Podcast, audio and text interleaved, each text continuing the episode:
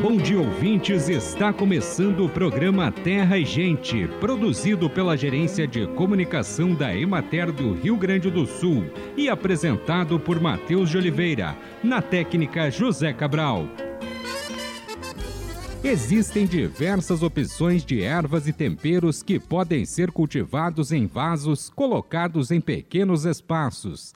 Os temperos mais comuns para plantar em casa são alecrim, cebolinha, salsa, coentro, hortelã, manjericão, manjerona, tomilho e orégano. Uma dica é cultivar alecrim, erva que em geral é usada para temperar carnes e legumes. O alecrim deve ser plantado em um vaso fundo com profundidade de 30 a 40 40 centímetros e precisa de ambientes ensolarados. Outra opção é cultivar hortelã. Esta planta é usada para temperar pratos salgados como saladas, peixe e carneiro, mas também para aromatizar sucos e sobremesas. Deve ser plantada em um vaso com terra sempre úmida e precisa ficar em um local com exposição ao sol há uma probabilidade de 90% ou mais de que as condições de El Ninho irão permanecer atuantes durante os meses de primavera e início do verão 2023-2024 com possibilidade de chegar à categoria de muito forte para o fim de novembro e decorrer de dezembro. É o que alerta o boletim trimestral do Conselho Permanente de Agrometeorologia Aplicada do Estado do Rio Grande do Sul, coordenado pela Secretaria da Agricultura, Pecuária, Produção Sustentável e Irrigação. O prognóstico indica chuvas mais frequentes e persistentes no trimestre, com maior probabilidade, especialmente entre outubro e novembro. No mês de dezembro, as chuvas ainda devem ficar acima da média na maior parte do estado, porém de maneira mais irregular, com maiores anomalias positivas na metade oeste do Rio Grande do Sul. Os acumulados de chuva no trimestre devem superar a média em todas as regiões, com anomalias médias acima dos 200 milímetros em todas as áreas do estado, superando os 300 milímetros na metade oeste e noroeste.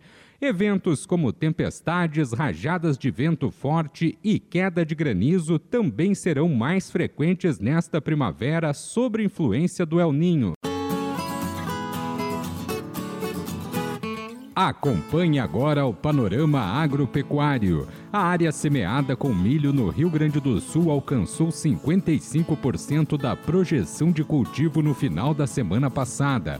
As lavouras estão predominantemente na fase de germinação e de desenvolvimento vegetativo. As regiões oeste, noroeste e norte do estado estão próximas de concluir a semeadura. No entanto, nas regiões sul, central e nordeste, o progresso do plantio foi prejudicado pelas chuvas que ocasionaram encharcamento e excesso de umidade no solo.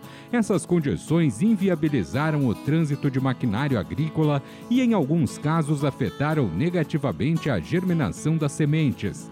Para a safra 2023-2024, projeta-se cultivo de 817.521 hectares com o cereal.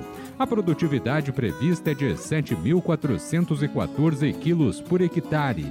Para a safra 2023-2024 de milho destinado à produção de silagem, está prevista a área cultivada de 364.291 hectares no estado com produtividade estimada de 39.088 quilos por hectare. Estima-se que cerca de 30% da área destinada ao corte de plantas inteiras para ensilagem já tenha sido plantada. A evolução varia entre as regiões, sendo mais significativa no norte, próxima a 90%, e menos expressiva no nordeste, onde apenas 3% das lavouras já foram implantadas. Nas regiões administrativas da Emater de Erechim e Frederico Westphalen, as lavouras apresentam estande adequado e bom desenvolvimento em decorrência das melhores condições climáticas no seu estabelecimento inicial. Foram realizadas adubações nitrogenadas em cobertura e manejo de pragas. Houve redução do índice de infestação de cigarrinha. No Brasil, o controle da raiva, uma zoonose fatal que não tem tratamento, mas que pode ser prevenida com vacinação, começou a ser implantado na década de 50, mas só foi regulamentado em 1966, quando o Ministério da Agricultura criou o Plano de Combate à Raiva dos Herbívoros. No Rio Grande do Sul, as primeiras iniciativas mais organizadas datam do início da década de 60. O programa de controle da raiva herbívora é desenvolvido pela Secretaria da Agricultura e conta com uma equipe especializada formada por veterinários, técnicos agropecuários e um biólogo. Em 2023 já foram registrados até a última semana de setembro 66 focos de raiva herbívora em 28 municípios.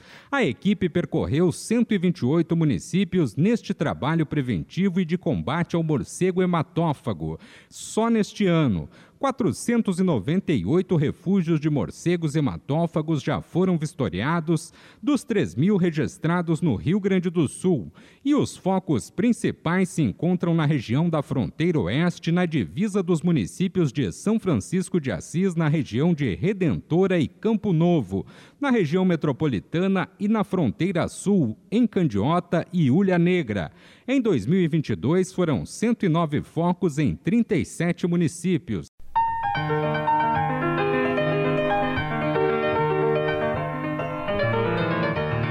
A Emater e o Colégio Teutônia realizaram no final de setembro o 17º Fórum Tecnológico do Leite.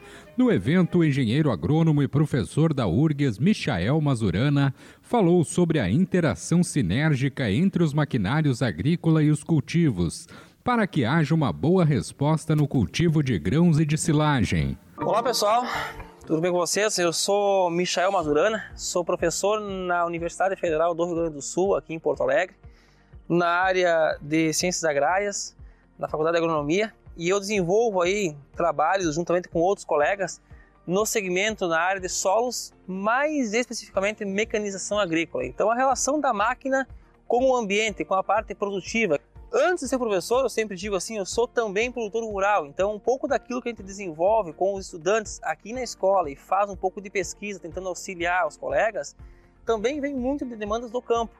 Então a gente tem áreas próprias que trabalha próximo do produtor nesse sentido, buscando cada vez mais tentar aproximar a necessidade que o produtor tem no campo com aquilo que está nos livros, com aquilo que está na parte da pesquisa. Como é que eu faço essa ligação entre os elos?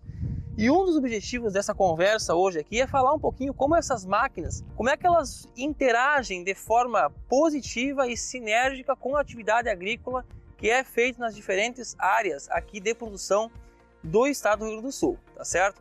Mas quando você sai e começa a girar no estado, você vê que tem poucas áreas de fato que estão em sistema de plantio direto, que preconiza a questão de rotação de culturas ou a diversificação de culturas na mesma área, a manutenção da palhada o ano inteiro sobre o solo, independente se ela vai ser uma palha que vai estar seca, já que é o resíduo da cultura, ou se a planta verde está em processo de crescimento, e o baixo revolvimento de solo. Esses são três pilares elementares. A esses três pilares, ao longo do processo de evolução de construção, foi associando outros, que é a parte de controle da umidade. Mas não que nós temos em mãos essa ferramenta de controlar, mas sim como é que eu vou posicionar essas máquinas num processo de produção de grãos ou de forragens de tal forma que a massa delas associada com o tipo de pneu reduza ao máximo problemas de ordem física do solo, que é a questão da compactação em si.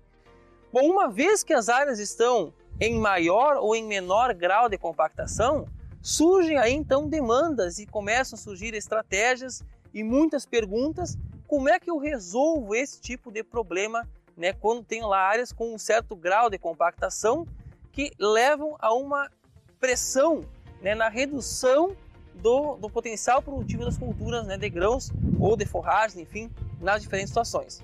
Muitos produtores pensam de forma rápida e imediata, bom, eu vou procurar usar aquilo que eu tenho em casa, que é a ferramenta mais próxima. Então pensa assim, bom, vou usar uma grade aeradora, vou usar uma grade niveladora, Vou partir para uma mobilização completa de solo usando arados, Outros já começam a ter uma preocupação um pouco maior, mas tudo que eu perdi no passado, que eu demorei para construir agora, durante 20 anos, para fazer um preparo assim vai ser danoso. Como é que eu posso mitigar? Então partem para ferramentas como o uso de escarificadores, né, tentando resolver um problema na esmagadora maioria das vezes criados pelo uso incorreto daquela máquina naquele ambiente produtivo. Bom, um dos primeiros pontos que eu quero chamar a atenção com vocês dentro dessa questão da mecanização no sistema produtivo é vocês entenderem de uma forma assim muito clara, que eu vou tentar passar, espero me fazer claro nesse sentido, que a máquina, a ferramenta em si, independente se ela vai ser uma grade ou se ela vai ser um escarificador, independente disso, essa máquina ela não descompacta solo. Uma vez que eu tenho um solo diagnosticado com problemas de compactação que levaram à redução do potencial produtivo da cultura do meu interesse, essa máquina não vai descompactar solo. Ela não consegue chegar no solo, entrar no perfil de solo e pegar aquela massa compacta com baixíssima porosidade, tá certo? Com baixíssima capacidade de retenção de água, com alta densidade e tornar ela mais porosa. O que ela vai fazer é pegar simplesmente aquela massa grande de solo, compacta, adensada e quebrar em porções menores que continuam compactas e continuam adensadas. Bom, mas então eu faço uma segunda operação, Michael. Bom, eu posso usar ferramentas como a mecanização para romper essa camada. Seria pegar uma máquina assim e passar numa estrada. Bom, eu quebrei aquela estrada dura em torrões menores. Bom, a partir desse processo, quem faz toda essa parte de iniciar uma recuperação física, permitindo a criação de poros no solo, permitindo a capacidade desse solo infiltrar a água que vem da chuva. Então, como é que eu construo essa evolução? Então, ela dá esse primeiro passo. E quem constrói essa porosidade, quem reduz essa densidade, quem faz com que carbono seja adicionado ao sistema mineral, que é o agregado do solo, quem faz isso é a planta. A máquina é uma parte do processo. Pensar na máquina como a solução do problema, nós estamos já de cara antecipando e trazendo mais problemas para a propriedade rural em muitas vezes. E não vai ser a máquina que vai fazer isso. Por que não vai ser a máquina? Porque ela não consegue criar poros, ela cria pequenas fissuras, maiores ou menores, que dão esse start inicial.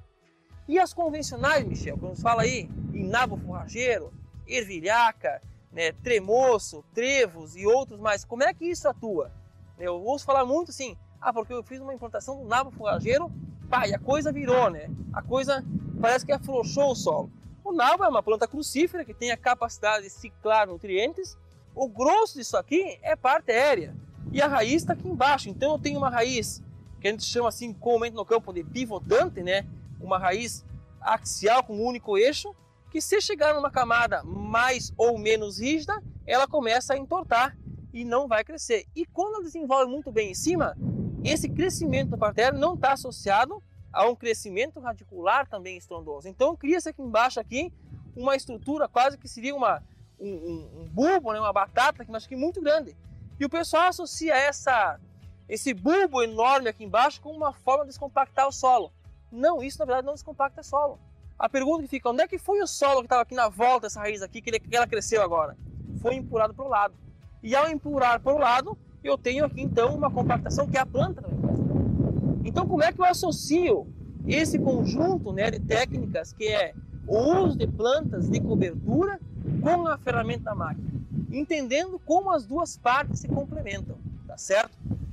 Bom, eu trago aqui para vocês algumas das principais máquinas que são utilizadas de uma forma geral na agricultura aqui no estado, tá certo? Então o pessoal foi migrando do preparo convencional de solo com arados e grades Tá bem? Passou para o quê? O arado saiu e entrou a grade aeradora. Então, no intuito de aumentar a largura útil de trabalho, reduzir o custo operacional, ou seja, na mesma hora trabalhada eu faço mais área útil e com isso reduzo o meu custo. Só que o resultado que fica na superfície do solo é essa aqui. Eu saio dessa condição de solo totalmente coberto e eu tenho que fazer uma inversão completa da estrutura do solo. Ou seja, eu vou pegar aquele solo que está embaixo e eu vou tornar ele para cima e vou colocar a cobertura para baixo. Aí vem a segunda pergunta. Nessa condição onde eu tirei a planta de cobertura e eu coloquei para baixo, pensando que essa ferramenta atua como uma forma de iniciar um processo de recuperação física, o solo acaba ficando descoberto. E nessa condição de solo descoberto, com qualquer precipitação aí, acima de 20, 30 milímetros, uma chuva que a gente chama de alta erosividade, tá certo? Então, com potencial muito grande de causar uma erodibilidade do solo, chuvas como aconteceram no dia 1 dia 2, dia 3, em condição de solo sem cobertura, acaba levando embora essa camada superficial onde eu tenho maior fertilidade e isso vai para rios, lagos e eu começo um outro processo. Inicialmente eu tinha um problema de compactação, agora eu tenho a compactação que continua e ainda foi embora aquele solo que era rico em fertilizantes. Então, como é que eu vou construindo isso? Então, a ideia de que uma grade aeradora atua como uma ferramenta para descompactar solo, ela está totalmente equivocada. Nessa situação de posicionamento de uma grade aradora como uma ferramenta para recuperar, como muitos pensam que é, recuperar a condição física do solo, eu tenho que, na sequência, se eu quiser implantar uma cultura de grãos como milho, a soja, o milho para silagem, ou para grão úmido, ou para grão seco, a soja aí para produção, ou outra qualquer, eu sou obrigado a fazer um segundo preparo. E tudo aquilo que eu ganhei em termos de condição de revolvimento de solo, que em teoria poderia auxiliar, eu tenho que no segundo preparo, com a grade niveladora, eu acabo perdendo essa condição. Então vejam, essa condição de solo mais mobilizado em superfície, ela acaba se restringindo basicamente a uma camada de pouco menos de 5 centímetros de solo mobilizado. E nessa condição aqui, como é que funciona a situação? Então eu estou prejudicando aquilo que eu quero ganhar, que é a estrutura do solo. Eu quero construir uma estrutura do solo. Mas não é com essa ferramenta gradeadora, associada ou não com grade niveladora, que eu vou construir uma estrutura do solo. Longe disso. Aqui eu posso acelerar o processo de degradação daquilo que já estava ruim. Ou se estava bom antes, eu vou piorar isso cada vez mais. Por quê? Porque são ferramentas de manejo de solo que não deveriam estar na lavoura. Elas vêm da onde? Elas vêm da construção de estradas, aonde a ideia do uso delas é fazer o quê? Tornar o solo mais desagregado possível. É tornar ele, a gente chama de pulverizado, ou seja, pegar esse torrão de solo que foi construído por base de raízes de carbono e, literalmente, caso operações agrícolas, eu fragmentar isso aqui de tal forma a pulverizar. Bom, nessa condição aqui, se a minha ideia era construir estrutura, eu estou perdendo. Eu estou expondo nutrientes, estou expondo carbono e tudo aquilo que eu ganho com plantas colocando na parte aérea, eu acabo jogando para o ambiente isso para fora. Então, vai muito em conta daí de políticas como aquela de agricultura de baixo carbono e outras mais. Né? Então, reduzir a intensidade de preparo de solo um dos pilares do sistema de plantio direto, tá certo? Para isso funcionar, eu tenho que reduzir o uso de ferramentas como gradeladora e grades niveladoras. Tá, Michel? Mas a minha condição de propriedade rural, ela é pequena, ela é de uma área física menor e a minha ferramenta de manejo de solo basicamente é a grade. Eu não tenho outra. Como é que eu uso ela? Como é que eu posiciono ela no campo de tal forma que eu possa tirar algum benefício e não só os malefícios como você aponta. A pergunta é: eu posso usar uma grade como essa com o intuito de incorporar sementes de plantas de cobertura no solo?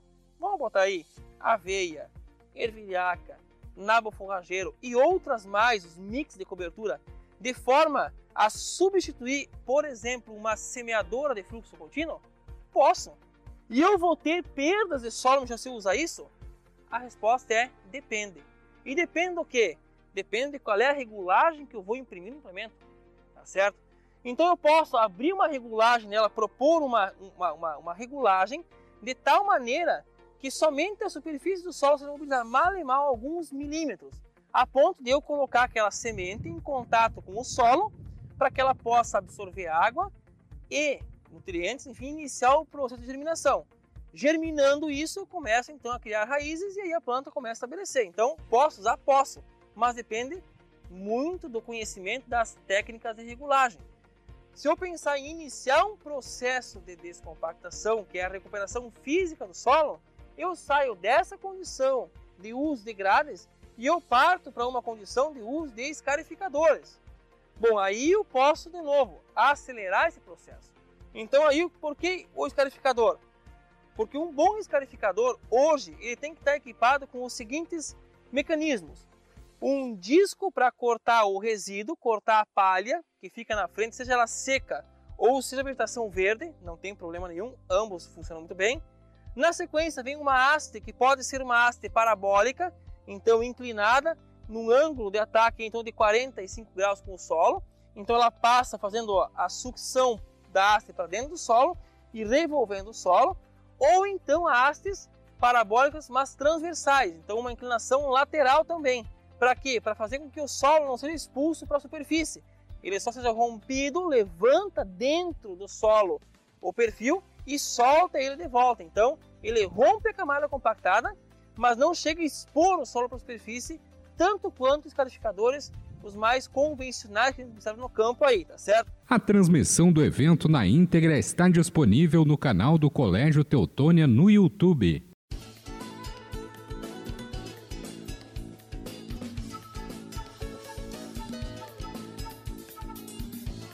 E chegou o momento de saúde e ecologia. Foram registrados em 2022 4.688 casos novos de tuberculose no Rio Grande do Sul, o que representa uma incidência de 40,9 casos novos para cada 100 mil habitantes. O percentual de cura ficou em 56%. A tuberculose é uma doença infectocontagiosa que segue representando um problema de saúde pública no mundo e aqui no estado. Os baixos índices de cura, a deficiência de ações programáticas nos territórios, como por exemplo avaliação de contatos, busca de sintomáticos respiratórios e oferta de tratamento preventivo, contribuem para a disseminação e persistência da doença. O chamado tratamento diretamente observado TDO é estratégia para reforçar a adesão ao tratamento pelo paciente. Consiste no tratamento supervisionado pelo profissional de saúde que observa a ingestão dos medicamentos e deve ser feito preferencialmente todos os dias úteis da semana. O TDO é reconhecido internacionalmente como uma das principais estratégias para o controle e eliminação da tuberculose. No Rio Grande do Sul, no ano de 2022, o percentual de realização da estratégia foi de 15,6%. Acompanhe os preços recebidos pelos produtores do Rio Grande do Sul na última semana. Arroz em casca, saco de 50 quilos, preço menor R$ 87,00, preço maior R$ 105,00, preço médio R$ 98,42. Feijão, saco de 60 quilos, preço menor R$ 187,00, preço maior R$ 420,00, preço médio R$ 254,70. Milho, saco de 60 quilos, preço menor R$ 51,00, preço maior R$ 58,00, preço médio R$ 53,16. Soja, saco de 60 quilos, preço menor R$ 130,00, preço maior R$ 142,00, preço médio R$ 134,29. Sorgo granífero, saco de 60 quilos, preço médio R$ 41,00. Trigo, saco de 60 quilos, preço menor R$ 53,00, preço maior R$ 58,00, preço médio R$ 56,14. Boi para abate o quilo vivo com prazo de pagamento de 20 a 30 dias, preço menor R$ 6,00, preço maior R$ 7,00, preço médio R$ 6,62. Búfalo, quilo vivo, preço menor R$ 5,00, preço maior R$ 7,00 preço médio R$ 5,93. Cordeiro para abate o quilo vivo, preço menor R$ 6,00, preço maior R$ 7,50, preço médio R$ 6,80. Suíno tipo carne, o quilo vivo, preço menor R$ 4,15, preço maior R$ 6,35, preço médio R$ 5,27. Vaca para abate o quilo vivo com prazo de pagamento de 20 a 30 dias. Preço menor R$ 5,00, preço maior R$ 6,00, preço médio R$ 5,47. Acompanhe agora o calendário agrícola. Iniciam os tratos culturais no amendoim. Começam também os tratos culturais na batata doce. Está terminando o preparo da terra para o cultivo do feijão da primeira safra. Semeadura do girassol encontra-se em plena atividade, começando a colheita do mamão. Estamos no auge da semeadura do milho. Começam os tratos culturais no sorgo. Outubro é mês de se plantar amendoim, arroz, feijão, girassol, mandioca, milho, soja, abacaxi, banana, batata, batata doce, abóbora, abobrinha, giló, milho verde, melancia, melão, pepino, quiabo, almeirão e repolho. Bem, amigos, hoje nós vamos ficando por aqui. Esperamos por vocês na próxima semana com mais um programa Terra e Gente. Um bom dia para todos.